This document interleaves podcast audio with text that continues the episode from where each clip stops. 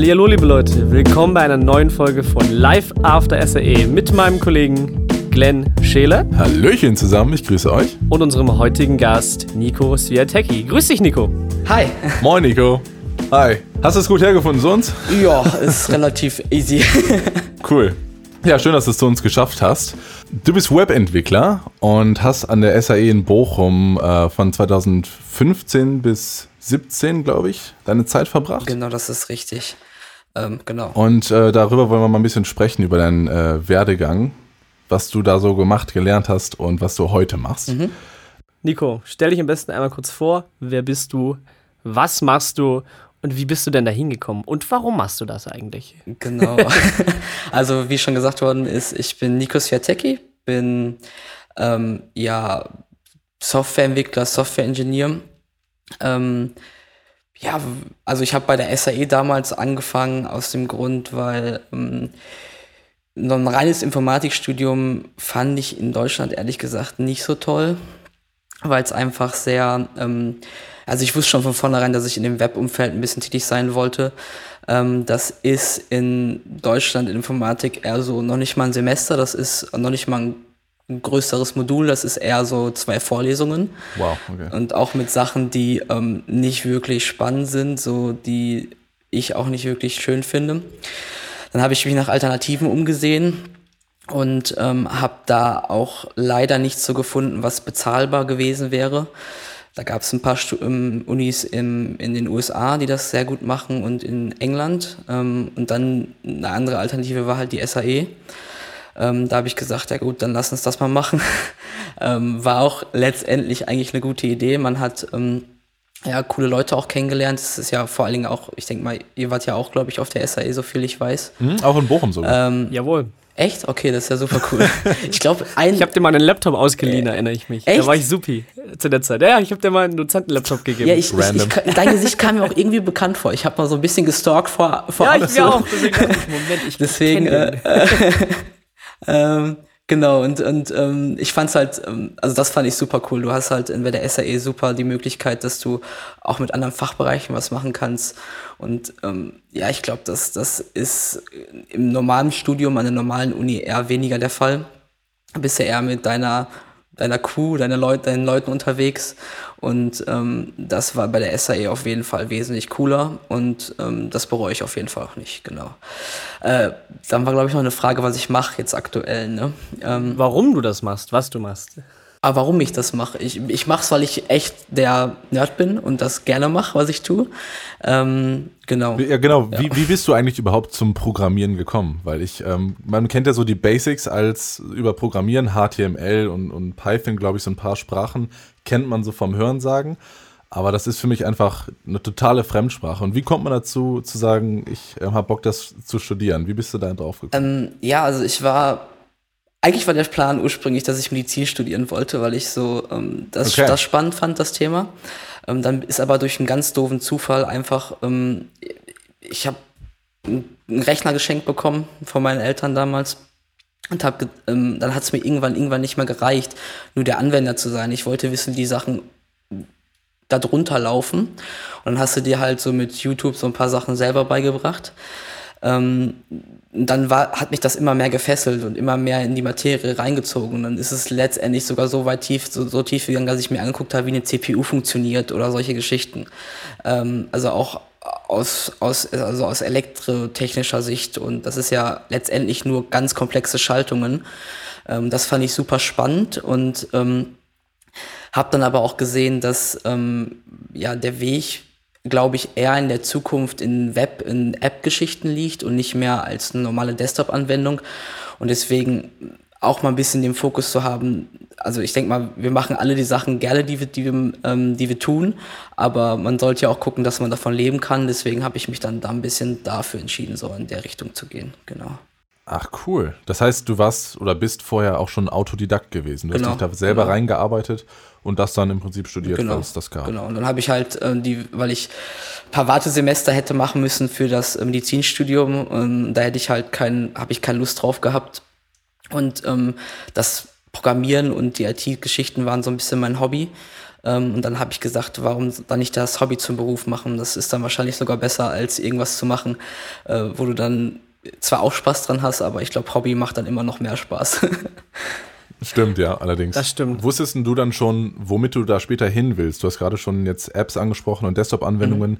Ich wusste zum Beispiel vorher nicht, was ich später alles mit dem Studium als Audio-Ingenieur machen kann oder was es da für Berufsfelder gibt. Mhm. Ähm, wie war das denn bei dir? Wusstest du schon, was man da alles später machen kann? Also ich, ich wusste, dass du mit Informatikstudium theoretisch alles machen kannst. Mit dem Studium bei der SAE war es halt wirklich sehr stark auf den Webbereich spezialisiert.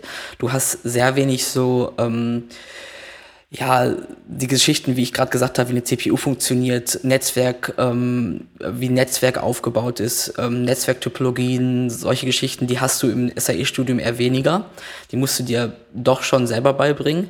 Das heißt, du bist eher der, ich glaube, das Studium geht eher darauf hin, dass du ein, Web ein Webentwickler bist. Ähm, war aber für mich kein, kein Gegenspruch. Ich hatte eher der Meinung, dass ich ähm, in der Richtung auch hin will. Und selbst im Webbereich gibt es super, super große Unterschiede. Da haben wir eine Unterscheidung von Frontend-Entwickler, der halt letztendlich das macht, beim Beispiel vom Shop-System, der die Ansicht macht, das, was du siehst, die vom ja. Formulare, wenn du irgendwas klickst, in interaktives auf der Seite den Backend-Entwickler, ein DevOps-Ingenieur. Backend wäre dann zum Beispiel die Logik, dass das Payment zum Beispiel beim Shop-System funktioniert. DevOps-Ingenieur sind dafür da, dass vom Entwickeln bis hin zu, wir packen die App mal auf den Server live, dass das automatisiert getestet okay. wird. Solche ganzen Geschichten hast du. Dann hast du den Architekten, der die Software plant. Ähm, dann hast du ähm, wow POs, die, ähm, die sollten auch ein technisches Verständnis haben. Also man könnte eigentlich da schon allein super viel mitmachen. Deswegen war mein erstes schon, Ziel ja. Web ähm, und vielleicht App-Geschichten und ähm, ja, und da dann nochmal spezialisieren auf dem, auf dem Bereich. Ähm, war dann im Nachhinein erst. Das habe ich dann während meiner beruflichen Laufbahn erst so rauskristallisiert, was ich da machen möchte. Ich wollte gerade sagen, du hast gerade angefangen von äh UX, UX, UI, Frontend, Develop, Frontend Development gesprochen. Das ist auch eine Position, genau. die du mal gemacht hast, wie wir genau. recherchiert haben. Äh, Soweit möchte ich aber gar nicht vorgreifen. Wie bist du denn da hingekommen? Wie ging es denn weiter? Ähm, also, da muss ich sagen, da war die SAE auch super cool. Ähm, da gab es ja immer diese Events Meet the Professional. Ähm, genau, das ja. habe ich auch immer regelgroß wahrgenommen, weil ich der Meinung bin, nur Studium und kein Kontakt mit der Wirtschaft ist relativ sinnvoll, äh, nicht sinnvoll. ähm, deswegen habe ich das teilgenommen. Da war damals eine Firma, die hieß Tradex GmbH. Das war, mh, mm, die habe ich mich damals schon während des Abis mal für so ein, ähm, ja, für ein normales Praktikum, was ich da mal machen wollte, beworben. Da haben die da gesagt, dass das leider nicht geht, weil man da eher so ein Jahr machen muss und so. Ähm, und das habe ich dann gesehen und habe gesagt, ja gut, dann gehst du da mal hin. Da habe ich den Sebastian Janus kennengelernt. Das war damals der Geschäftsführer von der Firma und habe mich dann, hab dann gesagt, ich würde mich mal gern bewerben, einfach mal was machen. Ich weiß aber noch nicht, ob ich ähm, das drauf habe, was, ähm, was in der professionellen Entwicklung ähm, drankommt. So. Und habe ich gesagt, könnte ich erst vielleicht mal in die ähm, grafische Richtung gehen, gucken, was da so abgeht, weil das war ja auch Bestandteil des SAE-Studiums. Ähm, das habe ich dann gemacht, hat sich dann relativ schnell ähm, rauskristallisiert, dass ich die Sachen auch kann, die die da machen in, im Backend. Was, was fällt denn da so drunter? Sorry, dass ja. ich unterbreche. In die grafische Richtung. Was, was ähm, musst du denn da so für Aufgabenfelder also, bearbeiten? Erst war das wirklich so reine, reine Photoshop benutzen und Banner okay. machen und so ein Spaß. Aber dann haben die halt schnell gemerkt, dass ich technisch versiert bin und haben mir dann Programmieraufgaben gegeben. Dann war ich halt da in der Abteilung der Frontend-Entwickler, den die halt gar nicht hatten. Okay. ähm, und dann ging ging ging's halt so Step by Step weiter, so wie das halt so ist, wenn du ähm, solche Firmen anfängst. sehr cool. Sehr, sehr cool. Genau. Okay, das heißt, du hast dich erstmal ähm, direkt bei einer Firma beworben und stand denn auch für dich Freelancing zur Auswahl? Ich weiß nicht, wie bei euch der Markt im Webbereich aussieht oder im Programming. Also ich, ich habe das immer während ähm, des Studiums immer so gemacht, weil das ist im Webbereich halt relativ easy. Du brauchst halt nur einen Rechner und die Software. Ähm, nicht wirklich viel Equipment, das habe ich immer so ein bisschen gemacht. Ähm, habe dann aber erstmal überlegt, ich wollte eher so in einer, in einer großen Company arbeiten und habe das dann auch gemacht, weil TEDx wurde von Runners Point aufgekauft und dann waren wir irgendwann Bestandteil von Footlocker. Dann waren wir da ähm, für, für ganz Europa zuständig. Also es ging wirklich Step by Step und das war so schnell, das hätte ich niemals gedacht. Ähm, Und deswegen war da für mich erstmal das Freelancen so nicht mehr so spannend. Weil ich glaube auch, dass ähm, mit den Studiengängen, die du bei der SAE hast, dass ähm, der Webbereich so ich glaube, die meisten Stellen so, also die meisten Stellen, also es gibt sehr viele, sehr viel Bedarf, sagen wir es mal so. Das, das äh, glaubst du nicht nur, das ist, ja. das ist faktisch so. Ich glaube, bei euch Web ist das ein bisschen schwieriger, ne? Ja, ja, dass, dass, der, dass der Webbereich äh, die höchsten Jobchancen hat, das ist auf jeden Fall Fakt. Ja. Das, äh, äh Deswegen war Freelancen erstmal nicht so das Thema. Ähm, hat sich aber jetzt mittlerweile so ein bisschen, also nicht Freelancen, ich bin jetzt mehr im Startup-Feld tätig, ähm, weil ich einfach ähm, der Meinung bin, ähm, ich habe das genossen, die Zeit in, in einer Company, in einer großen Company, ähm, aber ähm, ich war schon immer so ein Macher so ein bisschen und woll, wollte auch irgendwie cool. was erreichen und da bist du in einer großen Firma immer nicht ganz so äh, gut aufgehoben, glaube ich, weil du einfach ja viel Bü Bürokratie, du hast Leute, die dich so ein bisschen aufhalten, ey, mach mal Piano. Ähm. Nicht so schnell arbeiten hier, Nico. ich, genau, genau, so ungefähr. Es ist gut, dass du mich da jetzt hier hingekommen hast. Da hast du mir nämlich eine Frage erspart. Ja. Ich habe mich nämlich gefragt, wie wird man denn zum Frontend-Developer bei Footlocker? Footlocker, ich habe das gelesen, ich dachte so, stimmt, das brauchen die ja auch, weil in meinem Kopf, in meinem kleinen dummen Kopf, haben die, verkaufen die nur Schuhe und brauchen sowas nicht, aber natürlich brauchen die sowas. Äh, auf jeden Fall sehr, sehr spannend. Mhm. ähm, wo man, das ist, ich finde es auch sehr inspirierend zu sehen, wo man überall äh, Webleute braucht. Eben auch in solchen ja, Firmen. Ja, auf jeden Fall. Also du hast, ähm, das unterschätzt man, aber ich glaube, Locker macht bestimmt, ähm, ja, sagen wir mal, 40 Prozent des Umsatzes allein über, übers, über den Webbereich. Ähm, wenn nicht sogar noch mehr. Also ich glaube, damals war, ähm, war das, ich glaube, so 30, 40 Prozent allein. Also du musst dir vorstellen, da war eine Abteilung von, wie viele Leute waren wir insgesamt? Von vielleicht 30 Leuten, die nur Footlocker gemacht haben. Dann kam ja noch Runners Point und Sidestep dazu. Das waren dann noch ein paar Leute mehr, die viel höheren Umsatz ähm, gemacht hatten als ähm, ja, mit der Manpower, die du brauchst, um stationären Handel äh, betreiben ja, zu natürlich, können. Natürlich. Und äh, deswegen geht halt jede große Firma irgendwie hin und muss eigentlich auch einen Store bereitstellen. Ähm, und dafür brauchst du dann halt natürlich auch die Fachexpertise in der Firma. Und was hast du dann da gemacht? Auch das User Interface oder die Homepage entwickelt oder unter, unter der Also Haube? wir haben, wir haben die Internationalisierung von Runners Point gemacht. Mm, dann haben wir Support gemacht für die Marketingleute, so, so Tracking-Geschichten, also dass Leute halt ähm, Facebook Pixel. Die haben halt sehr viele, sehr viele Tools, Facebook Pixel zum Beispiel, aber auch so ähm, Advertising, Marketing-Geschichten, dass du diese ganzen Daten halt aus dem Frontend oder dem Backend bereitstellst, um ähm, die Tools damit zu füttern, dass die ihre Analysen fahren können. Ähm, dann hatten wir AB-Testing. Ich weiß nicht, ob euch das was sagt. Ich weiß ähm, Bescheid, ähm, aber erklär es trotzdem nochmal kurz für alle Ja, erklär es mal für die Zuhörer. Okay, ähm, ja, AB-Testing ist letztendlich so, dass du ähm, ja so verschiedene Frontends zum Beispiel baust und dann mit, ähm, mit ja, mathematischem Prinzip versuchst, ähm, ähm, du hast, ist ein bisschen, wir müssen ein bisschen weiter ausholen, also du, wir haben du Zeit. willst irgendwas testen, einen Fall testen ähm, und versuchst dann ähm, mathematisch ähm, rauszurechnen, wie viel Prozent ich ähm, diese beiden Frontends zueinander ähm, performen lassen möchte. Ähm, die Daten werden dann getrackt. Das äh, habe ich dann zum Beispiel auch gemacht. Ich habe dann mit ähm, JavaScript das ganze Frontend vom, von Runners Point oder Footlocker umgebaut. Ähm, und äh, sehr viel Spaß Gott. und sehr viel Arbeit auch teilweise. ähm, und dann ähm, haben wir am Ende halt geguckt, ob die Sachen ähm, besser performt haben. Also sprich, du hast mehr Umsatz gemacht, du hast die Leute mehr dazu gebracht, die Sachen im Warenkorb zu packen. Ähm, die Leute haben mehr auf eine Product Detail Page ähm, sich die Informationen angeguckt. Solche Sachen waren dann halt einfach das, ähm, der Benchmark, den man gefahren hat. Und ähm, dann konnte man wissen danach, ob man die Sachen wirklich so umsetzt, wie wir sie getestet haben. Also sprich, ob man das UI auch anpasst. Also zum Beispiel auch nochmal jetzt noch weiter runtergebrochen für Kurt und mich hier im Prinzip zwei mhm. verschiedene Landingpages, die irgendwie ganz anders aussehen und den Kunden eventuell dazu bringen, eher was zu kaufen als auf der B-Seite genau, oder so. Genau. Ah, okay. Also du weißt ja nie, also es kann, es kann für jeden Mensch schlüssig sein, so, ähm, du hast immer diesen DAO-User, ähm, das ist quasi der dümmste anzunehmende User. ähm, der super Der kann ja ganz anders drauf reagieren als jemand, der ähm, doch ein bisschen intelligent, also ich will das jetzt nicht so, so machen, aber du wisst was, auch was ich hinaus will. Ähm, Caveman-Test gibt's auch so, der Typ ja, Knüppel. Ja. genau, und dann, dann musst du halt gucken, ob das wirklich, ob deine ähm, Hypothese wirklich zutrifft. Und das hast du dann halt mit einem AB-Testing erst gemacht, weil das günstiger ist, als eine komplette Seite umzubauen, weil das ist teilweise richtig, richtig teuer. Ja, also okay, System. Interessant. Jetzt haben wir gerade ganz kurz einen Exkurs ähm, über Facebook Pixel gesprochen.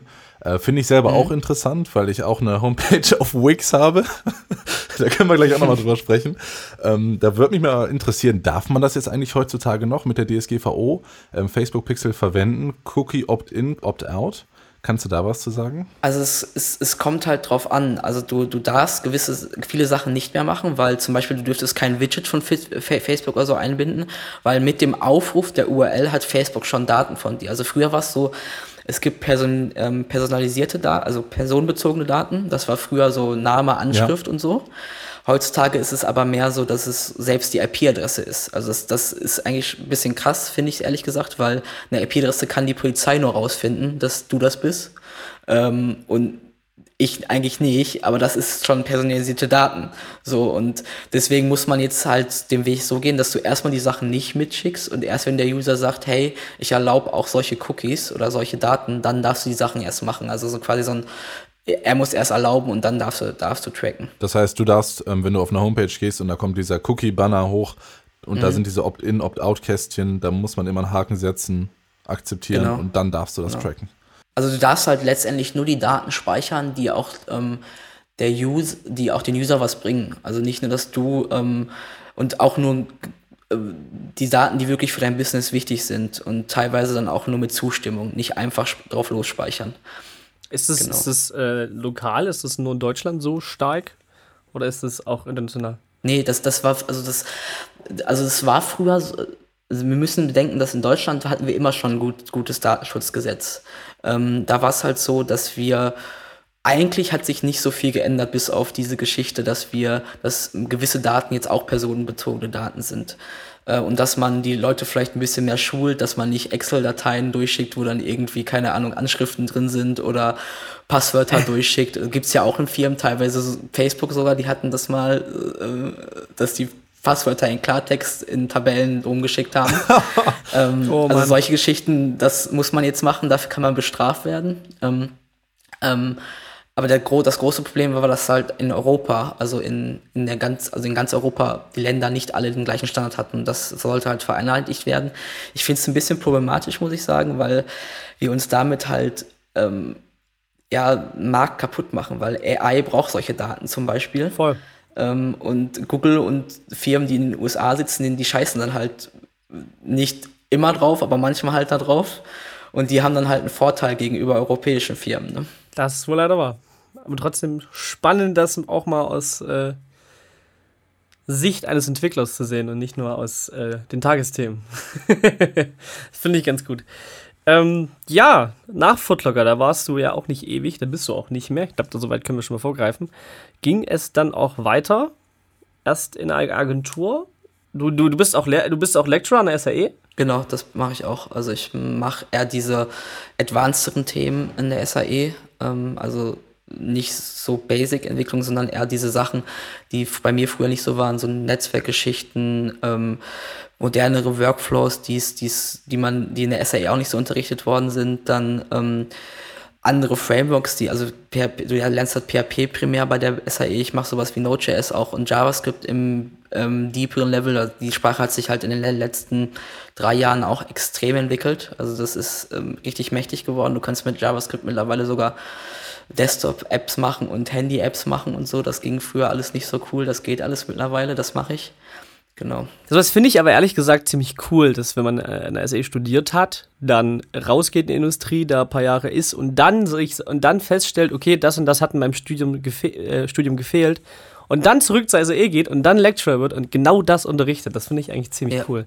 Ich finde, das sollten mehr Leute machen. Ich finde finde ich auch. Also ich finde auch die SAE ist da relativ offen. Also ein paar Sachen können sie halt nicht ändern, weil es ja einfach durch die Kooperation mit der Middlesex so ist, dass es ähm, äh, nicht so einfach ist, aber die sind halt auch offen und sagen dann, hey, dann bieten wir es halt mal als Workshop an oder so für die Studenten, wenn sie da offen, offen für sind und so.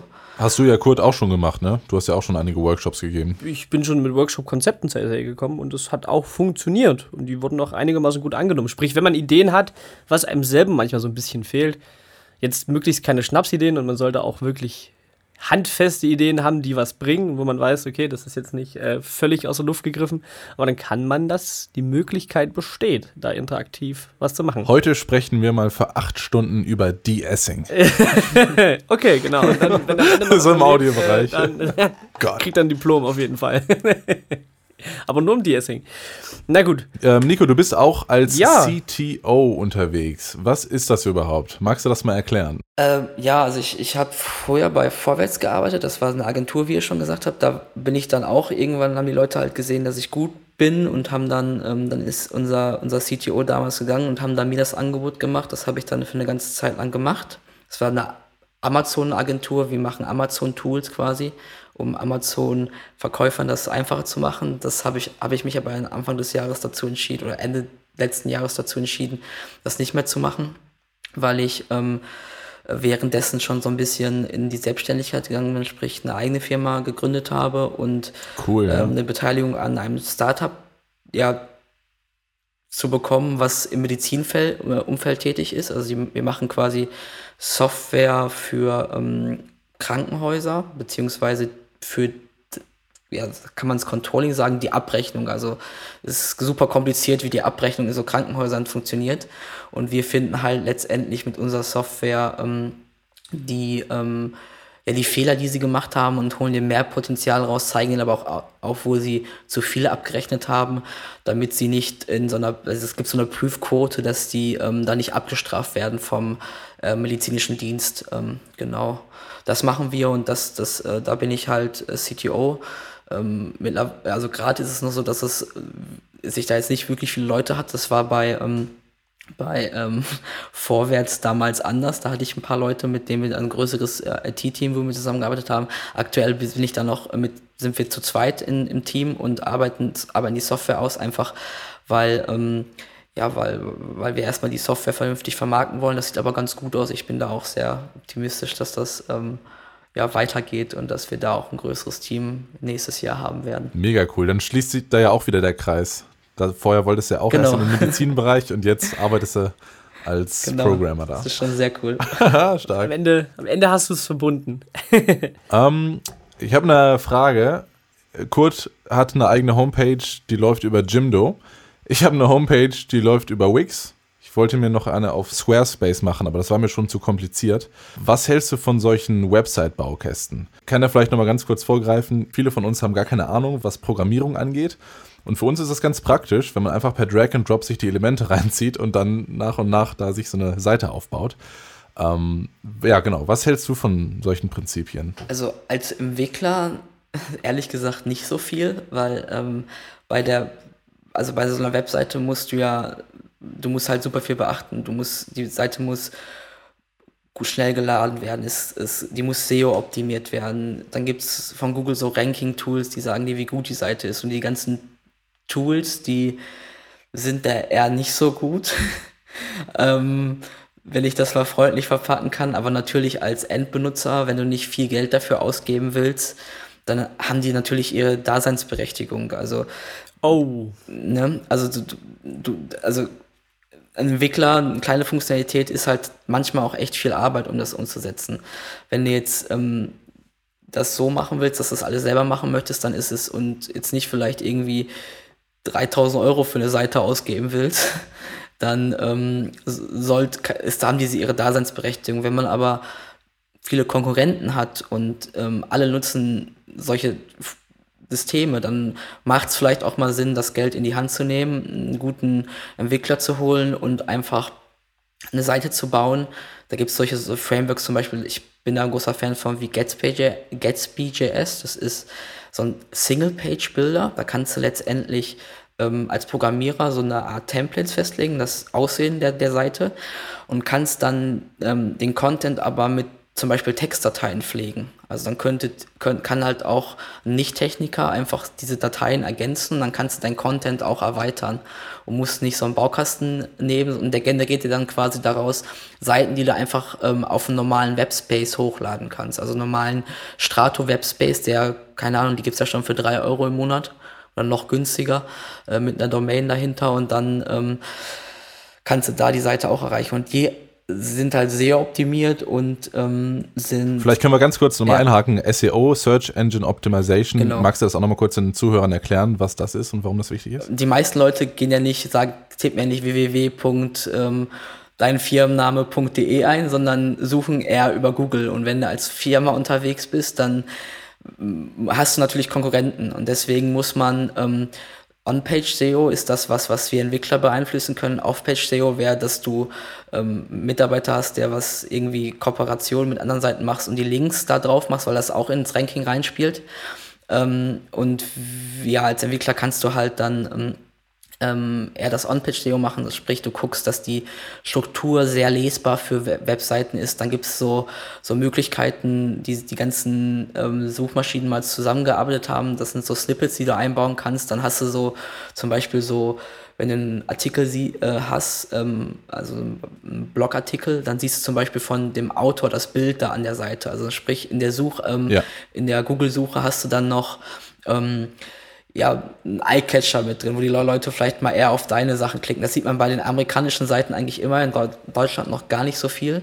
Solche Geschichten, die hast du einfach, ähm, die, ähm, ja, die kann, kann man als Entwickler halt viel besser beeinflussen. Ähm, genau. Ja, klar. Also sprich, einfach den to Content und den, und den Code optimieren, dass Google die besser verarbeiten kann. Und das belohnt Google dann auch. Sagst du echt interessante Sachen, weil, ähm, wie gesagt, ich benutze Wix und viele meiner Kollegen nutzen auch Wix. Mhm. Und es gibt von äh, ein paar Leuten auch so Workshops online, wie man sich seine Homepage schnell als One-Page-Design bauen kann, in 10 Minuten oder 15 Minuten. Mhm. Und äh, die sehen einfach echt alle gleich aus. Die haben die gleichen Animationen, wie die Pfeile da reinfliegen und wie sich die Texte drehen. Sieht auch noch affig aus. Und äh, deswegen hat das wirklich Hand und Fuß, was du sagst, dass die Homepages einfach wirklich nach Wix, nach Squarespace, ja, genau. you name it, aussehen. Äh, ich mein's halt, also keine Ahnung, wenn du jetzt, du musst dich halt Alleinstellungsmerkmal und wenn, wenn, wenn die, wenn du, also es ist ja auch nicht, ist ja auch klar, für, für ein Gewerbe ist das nicht, das hört sich nach viel Geld an, so wenn jetzt, keine Ahnung, eine Seite vielleicht 2.000, 3.000 Euro kostet. Das ist für eine Privatperson viel Geld, aber für ein Gewerbe Voll. ist das jetzt nicht so viel. Deswegen würde ich, ne, also kommt drauf an, wie groß das Gewerbe ist, aber wenn jetzt, äh, keine Ahnung, eine kleine Firma bist. War Footlocker, ja, 40 Prozent online. Für, aber auch für den kleinen ähm, Handwerksmeister, der ähm, mit drei Angestellten ähm, größere Aufträge macht, da ist das auch nicht so viel Geld. Ne? Da muss man sich halt im Klaren sein, dass man, ähm, wenn das alle nutzen, dann kannst du dich halt auch nicht dabei so, so rausstellen oder besser, besser präsentieren im Internet. Absolut wahr. Ich habe noch eine abschließende Frage. Ich sehe nämlich gerade, dass hier die Zeit in Zoom langsam zu Ende geht. Ähm, wenn du Aber keine, gut, dass wir darauf achten. Genau, ja. Was macht eigentlich heutzutage mehr Sinn? Macht es mehr Sinn, eine Homepage noch zu bauen, weil wir gerade drüber gesprochen haben? Oder macht es schon mehr Sinn, in die App-Entwicklung zu gehen? Oder hat das jetzt irgendwie gar nichts miteinander zu tun? Ähm, ich würde sagen, das, das sind unterschiedliche Sachen. Also du kannst mit, also es gibt zum Beispiel sowas, das nennt sich Program, Pro, Programmatic Web Apps. Das sind, ähm, das hat Google entwickelt, ist ein Standard. Das heißt, ähm, du kannst zum Beispiel mit diesem Gatsby.js das auch machen. Da hast du eine Webseite, die du auf dem System speichern kannst, die dann auch quasi eine Web, eine App ist, die auch offline Content bereitstellen kann. Also das geht mittlerweile so ein bisschen zusammen. Ähm, es kommt ein bisschen, glaube ich, auf den Use Case an, was du hast. Ähm, ich selbst bei Footlocker war das damals so, dass ich das, dass, wir, dass ich das auch mal angesprochen habe, vielleicht mal eine Footlocker-App oder so. Aber die Leute in, installieren sich sowas, glaube ich, einfach nicht. Ähm, also bei, bei so einem, warum sollst du dir eine Footlocker-App, wo du vielleicht einmal, zweimal im Jahr eine Schuh drauf kaufst. Ähm, Viele haben auch eine Mac's-App auf dem Handy. Ja, okay. also. Vielleicht hat sich das mittlerweile ein bisschen geändert. Also, aber ich, ich glaube halt, dass, dass ähm, du, also gut, bei Mac's ist, glaube ich, du hast diese Coupons, ne? Das, das wird die Leute, glaube ich, eher, eher triggern. Mac's bietet dir einen Mehrwert. Ja. Also im Schuhladen wahrscheinlich nicht, es sei denn, du kriegst irgendwie 20% auf Adidas, wenn du irgendwie die App runterlegst oder sowas. Aber wenn das nicht, wenn es keinen Mehrwert hat, könntest du recht haben, tatsächlich. Ja, genau. Also ich glaube, ähm, ein gutes Beispiel da wäre für ähm, wär Nike, die haben diesen Run Club. Also die haben dann eine App, wo du dann auch, glaube ich, ähm, sogar einen Store mit drin hast. Also sprich, du kannst, du hast eine Community dahinter, du hast so eine Gamification drin, der, deinem Freund ist so und so viel gelaufen. Da ist es, glaube ich, was, was anderes, da installierst du dir sowas. Ähm, aber als, als Firma, die einfach nur eine Präsenz haben möchte und, und über Google gefunden werden will, das, das ist ja das Ziel einer, Web, einer Webseite, ähm, die macht lieber eine Webseite. Wenn du aber einen Mehrwert liefern kannst, wie du schon gesagt hast, dann würde ich auch eher eine App machen oder vielleicht eine Kombination aus beiden, was ja auch relativ gut möglich ist und auch nicht großartig mehr kostet heutzutage. Ich glaube, wir kommen langsam zum Ende. Deswegen noch eine wichtige Frage.